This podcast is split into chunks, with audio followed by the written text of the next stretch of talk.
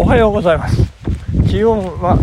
9度から10度にパタンと今変わったところでございます。10度ですね。それにしてはちょっと寒いんじゃないですか？なんか。やや風がある感じでそよそよそよって感じ。いやー寒い寒い。裏裏寒いって感じですかね。で予報ではまあ、今6時過ぎなんですけれども予報では7時8時ぐらいから今日は一日雨ということでございまして、まあ、この時間でねあのしっかり走ってしまうという感じなんでございますけれども。今朝ですね布団から出ようと思った。らもう全身がビキビキっとなってまして。うわこれいやこれ走れないからこれ動けないなっていうぐらいのなんか痛みというか違和感というかこう重い感じでね。でなんとか今走り始めてあのまだ1キロも走ってないんですけど。なんとか今スタスタ走れてる感じでございますね。いや昨日はですね。もうまあなんかいろいろまあ本当あの勉強になりましたね。あの昨日のえー、いちご駒ヶ岳でございますけれども。まあその勉強になったことの一つにやっぱりこう新潟県のこう地勢というか地理ですね。あのー、こう新幹線こっち側通すのかこっち側通すのかっていう。でそっち側とこっち側をねこう行ったり来たりトンネルでこう越えていくというようなね。うんそうですね。長野県で言ったら何て言えばいいんでしょうね。長野盆地と松本盆地が隣り合ってるみたいなね。であの大和田トンネルであっち行ったりこっち行ったりみたいなね。そんな感覚。でなんかあそういうことかってなんかやっとねこう理解できてあと魚沼市と南魚沼市の位置関係とかですね。でどうってなんかねなんか最初分かんない頃は南と北が逆なんじゃないかとか思ったりなんかして、まあ、いやいや実は逆じゃなくてね北から入ってたんですね。南から入ってるつもりが北から入ったりとかですね。まあ難しかったんですけどまあそれが把握できたということとそしてねやっぱりこの越後三山ですよね。あの八海山越後駒ヶ岳中野岳というねこの3つがもうゾンゾンゾンとこうねあって、まあ、昨日は真っ白白だったんですけども。まあ一日中本当にまあ恐ろしいほどの異様を誇るこう八海山をですねずっと眺めてましたから。もう思わず日本酒八海山をいただいてしまいましたけど。まあねまあでもちょっと飲んで撃沈してしまいました。本当に昨日はもう疲労困憊というかねもう松本マラソンのあの40キロ過ぎの辛さと同じぐらいもしくはそれ以上のねちょっとやばい感じであの英断というかね勇気ある撤退だったんですけどまあいけないことはないんですけどあれでねでも行って山頂まで行くとまあ本当にギリギリのその何て言うんですかね水を集めるっていうかねまあいろんなことがギリギリ。まあ時間もギリギリ体力もギリギリ食料もギリギリとあと装備もギリギリというかね。まあまあこれ以上ないみたいなとこで、えー、完結っていうようなとこだったんですけどただやっぱりですねそこまでやってしまうともう何ていうかその剣が伸びきってしまうというかもうそこまでの無理をあのしないと。やっぱりあの最後の最後ちょっとでもねやっぱ余裕を残しておかないとうんいかんなっていう判断をしたんですよね。でやっぱりあそこで山頂まで行って帰ってきて、えー、下山完了するとやっぱもう暗くなる。その時点で暗くなり始める。でまあそういう参考も今まであったんですけれども昨日はそこまで、まあ、やる、まあ、準備もねまあ、いろんなスケジュール的な 準備も整っていなかったっていうようなことでまあ心配かけてもいけませんしまあもちろんですね自分自身に何かあってはいけないあの一番ねやっぱり疲労してますと思わぬこう転倒とか滑落とかね一回ね大転倒しまして。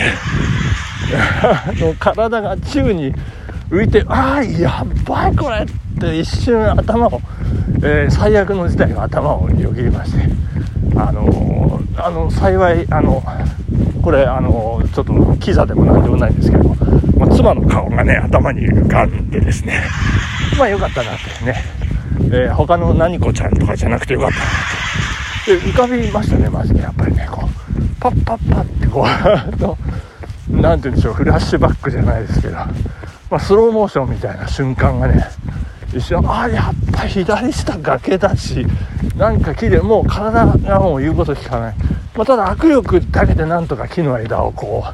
うもう掴むねあの笹とかですね枝とかもう何でも掴もうみたいなそんな感じのやばい瞬間がありましてこれはね良い子は真似してはいけませんねという世界になってしまったということなので まああの詳しくは明日お話ししますという形でえー、昨日ですね、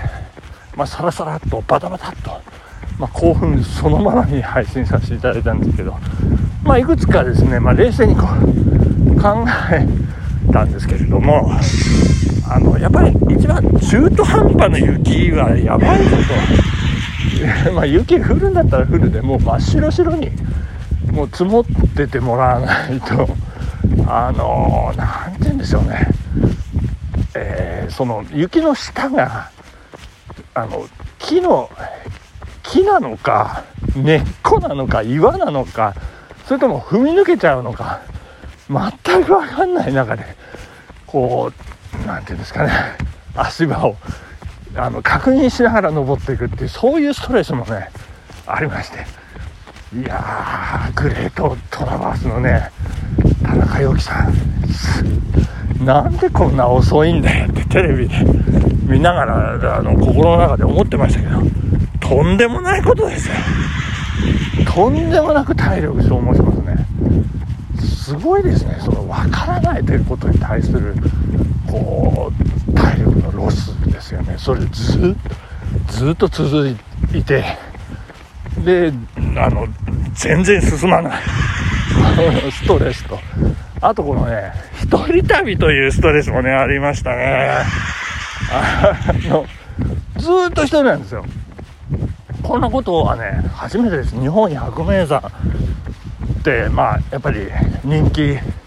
のね、山だからこそ百名山なんですけれども、まあ、木曽駒ヶ岳で、あの、木曽川から登ったね、人を3人とか言ってましたけど、それを上回るまあ、こうまあマイナーなルートっていうのはあるんですけれども、まあ、ずっと1人でね足跡が私の足跡とあの小動物の足跡しかなかったというですね。でこれ帰りは自分の足跡をたどって帰ればいいんですけどこれ、まあ、昨日はピーカンあのー、抜けるような青空だったからよかったんですけどこれが雪が降ってたりなんかしたら最悪ですね帰れなくなっちゃいますから。これは本当にそういうことを想像して、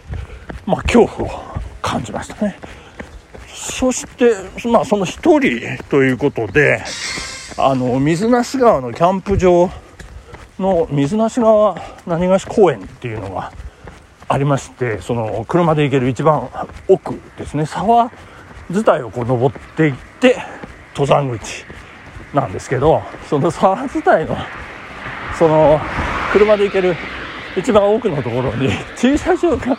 あるんですけれども、アスファルトでこう、綺麗にこう整備されておりまして、駐車場80台可能っていうね。で、あの、私が乗ってきた車1台ですよ。ね、で、しかも、タイヤはですね、前の日の夜、夜に、まあ念のためということで、スタッドレスタイヤを装着してですね、まだ南魚沼市の皆さんですら履き替えてないというね、そのぐらいのなんか、手探りというかその状況がわからないわけのわからない感じでね、えー、登ったという。まああんなその10センチの雪が、まあ、こんなにストレスでこんなに危険でうんやばいということをね改めて、えー、思い知らされたというかですね。いやもう大変でございました。もうほんといきなり登山口登り始めてからいきなりの急登でですねもう昨日もお伝えしましたけど。まあすごかったですね。であの車を置いて歩き始めてこう振り返ってまあ下山した時にこの車を見る時はどんな気持ちなのかななんて思ってましたけど昨日やっぱり無事に帰ってこれてよかったということでですね。ああよかったよかったということだったんですけども最後の最後にですねあの準備はもうマックスフルで完璧だと思ってたんですけど 最後の最後に思い出しました。これがね最大の山頂に立てなかった原因なんじゃないかと思うんですけれどもタオルを忘れてしまいましたって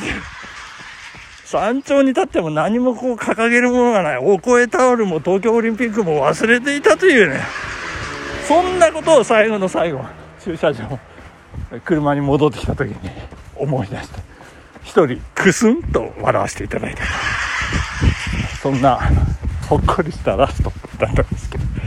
本日お時間ですね。ここまで。今日はちょっと長野県大町市まで行ってまいります。それでは良い休日をお過ごしください。さようなら。バイバイ。